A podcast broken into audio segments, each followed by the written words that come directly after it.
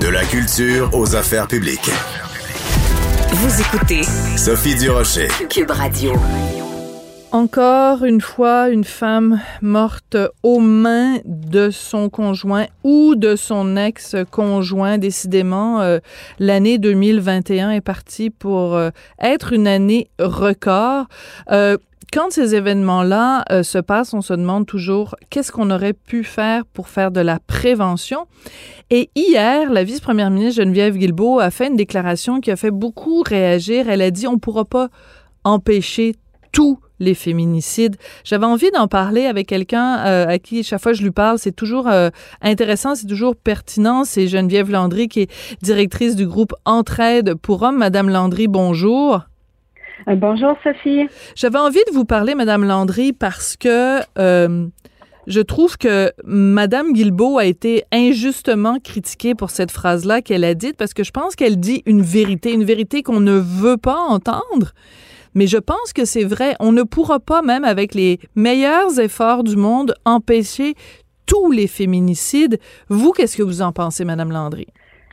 Effectivement, je trouve qu'elle est injustement euh, accusée. Moi, tout d'abord, euh, Madame Brocher, j'aimerais vraiment souligner l'effort exceptionnel de Geneviève Guilbeault. La volonté politique, il y en a déjà eu, mais de l'action concrète politique, c'est la toute première fois. Moi, ça fait plus de 20 ans que je travaille à l'entraide pour hommes et c'est la première fois que je vois un gouvernement qui se positionne publiquement contre la violence conjugale. C'est la première fois que je vois euh, un gouvernement qui s'attaque à, qui attaque le problème à la source et qui s'adresse directement aux hommes longtemps, on, a, on les a mis de côté, alors que les hommes font aussi partie de la solution. Donc, euh, moi, je, suis vraiment très satisfaite de, ce qui est fait actuellement et je suis positive là, pour, euh, pour ce qui s'en vient. Effectivement, j'aimerais vous dire ce matin des féminicides, il n'y en aura plus jamais. Je pense pas. C'est comme c'est comme n'importe quoi. Je pense qu'on peut réellement réduire le nombre de féminicides, mais est-ce qu'on peut arriver à zéro? J'aimerais bien le dire, mais je, ne crois pas. Toutefois, je pense qu'il reste encore des choses à faire qu'on diminue encore plus là, ce, ce taux d'homicide-là. La première chose, c'est il faudrait, selon moi, que cet homme-là soit assis dans nos bureaux. Il faut que cet hum. homme-là soit évalué parce que les organismes pour hommes, on est formés pour faire l'évaluation du risque d'homicide, mais il faut qu'il soit assis dans nos bureaux pour qu'on puisse l'évaluer. Et, vous savez, Madame Durocher, à partir du moment où on, on évalue qu'il y a un danger imminent euh, pour un risque d'homicide. On ne travaille pas tout seul. Au contraire, on va appeler nos partenaires, on va mettre en place une cellule de crise. Alors, autour de la table, il va y avoir euh, évidemment la maison d'hébergement pour femmes, le procureur de la couronne, le corps de police, le CLSC, etc. Et là, hmm. on va on va lever la confidentialité. À partir de ce moment-là, ce qui est important de dire, quand il y a un danger imminent, la confidentialité n'existe plus, il y a un danger. Donc, hmm. tout le monde apporte ce qu'il connaît sur cette femme-là, sur cet enfant-là, sur cet homme-là, et là, on construit le casse-tête et ça nous permet de mettre en place un filet de sécurité. Et un filet de sécurité, ça peut être... Euh, la maison d'hébergement va appeler madame pour la sécuriser, la mettre en sécurité. Euh, ça peut être que le policier va procéder à une arrestation, etc., etc. Selon les cas, euh, on va vraiment mettre en place un filet qui va assurer la sécurité de tout le monde. On va prendre la situation en main. Je pense que la solution, elle est là. Mais vous nous dites, Madame Landry, que le plus important pour vous, c'est que euh, l'homme, l'agresseur potentiel, pour que tout ce filet-là puisse se mettre en branle, il faut qu'il aille consulter, donc, ou alors il faut qu'il soit forcé à consulter, donc il faut qu'il se retrouve dans vos locaux. Qu'est-ce qui fait qu'ils se retrouvent pas tous dans vos locaux ou dans d'autres groupes d'entraide pour hommes? En fait, il faut que cet homme-là se retrouve dans un groupe pour hommes qui soit évalué ou que la conjointe puisse aussi appeler à la maison d'hébergement parce que la maison d'hébergement peut évaluer aussi. Fait soit le conjoint ou la conjointe doit être pris en charge pour qu'on puisse évaluer. Euh, pourquoi est-ce que l'homme ne se rend pas à nos bureaux? Euh, première chose, il y a une méconnaissance, je pense, des organismes pour hommes. comme je le disais d'emblée, c'est la première fois publiquement qu'on on en parle et c'est la première fois publiquement qu'un gouvernement dit les organismes pour hommes sont importants. L'année passée, je ne sais pas si vous venez, Mme Durocher, mais on était un peu bâchés sur la place publique on a remis en, question euh, notre professionnalisme, alors que là, publiquement, on dit non, non, les organismes pour hommes sont importants. Donc, il, faut, que les organismes pour hommes soient mieux connus euh, pour que l'homme puisse puisse, puisse savoir qu'il y a une place où il peut être accueilli, parce que malgré le, geste effrayant, il faut l'accueillir. Si je veux qu'il me dise ses secrets, il faut que j'installe un, un, climat de confiance. De un, mais il faut aussi, je pense que l'entourage a un, un, peut, peut prévenir ça en, en levant la main. Ah oui. Donnez-moi des exemples. Donnez-moi des exemples. Je, vais donner des exemples. La semaine passée, euh, il y, a une femme qui nous appelle et qui nous explique, écoute, mon meilleur ami, il va pas bien. Euh, depuis qu'il s'est séparé, je le reconnais plus. Il manque souvent le boulot. Il y a des idées noires il devient agressif, je ne sais pas quoi dire, qu'est-ce que je peux faire avec lui? Alors, on a donné des, des, des conseils à madame qui a heureusement convaincu monsieur de venir nous voir. Wow. Monsieur avait effectivement des idées d'homicide. Donc, on a pu, avec lui, déconstruire ces idées noires. Ben, désamorcer la bombe.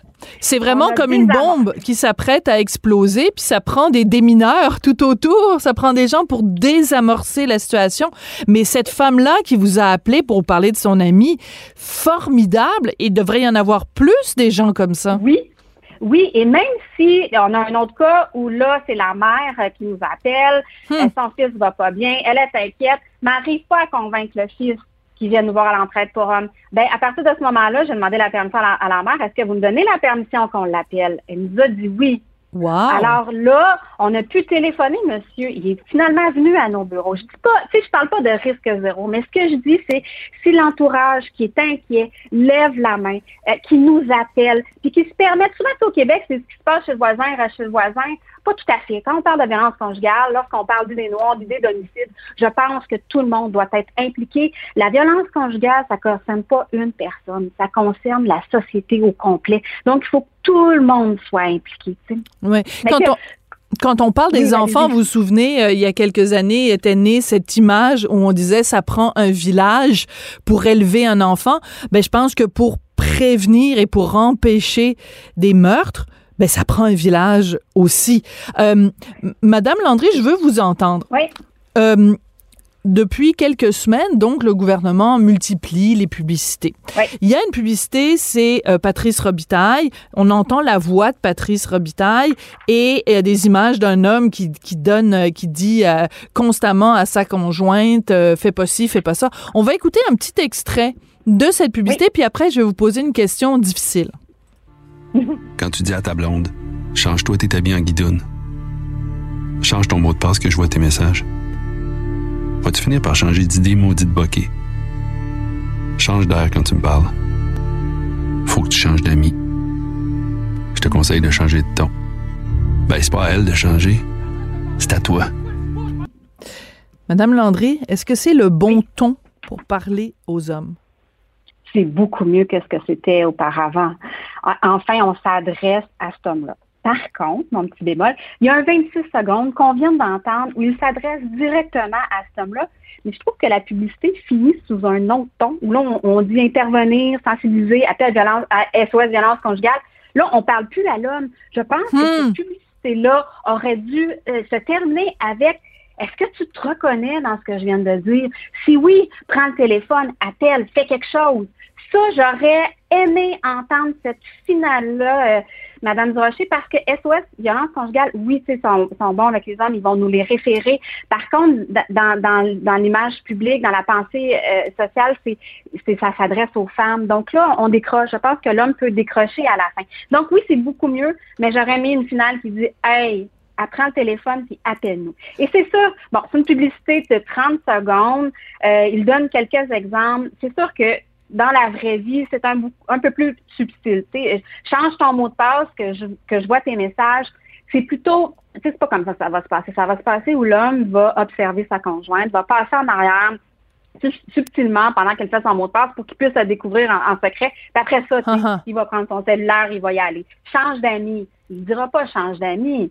Il va dire Hey, cette amie-là est pas fine, t'as-tu qu'est-ce qu'elle t'a dit? Il va dénigrer la relation amicale pour qu'à un moment donné, elle-même se retire de cette amitié-là. Mais c'est sûr que c'est une publicité de 30 secondes. Sur le terrain, c'est un petit peu plus subtil que ça, que la, de la façon dont la violence conjugale euh, s'installe.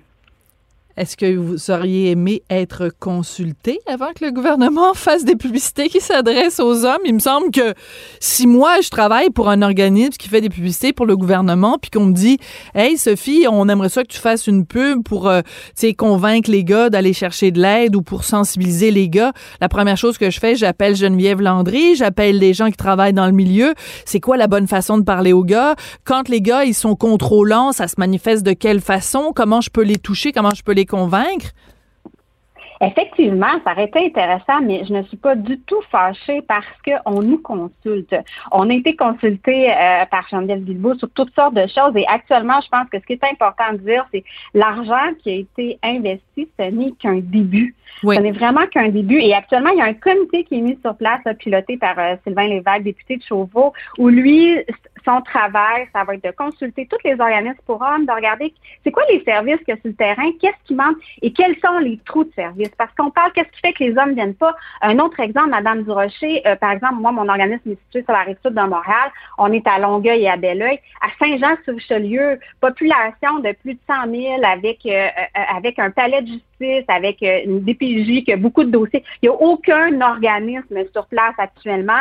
Et on sait que la majorité des gens de Saint-Jean-sur-Richelieu n'ont pas de moyens de transport pour se rendre hmm. soit à Belleuil ou à Longueuil. Fait, le, problème est, plus gros qu'on pense quand on regarde. Il faut plus de ressources, c'est clair pour plus de ressources. On est quand même, je, je, voudrais, on est quand même écouté. Il y a présentement des consultations qui se font pour qu'on puisse.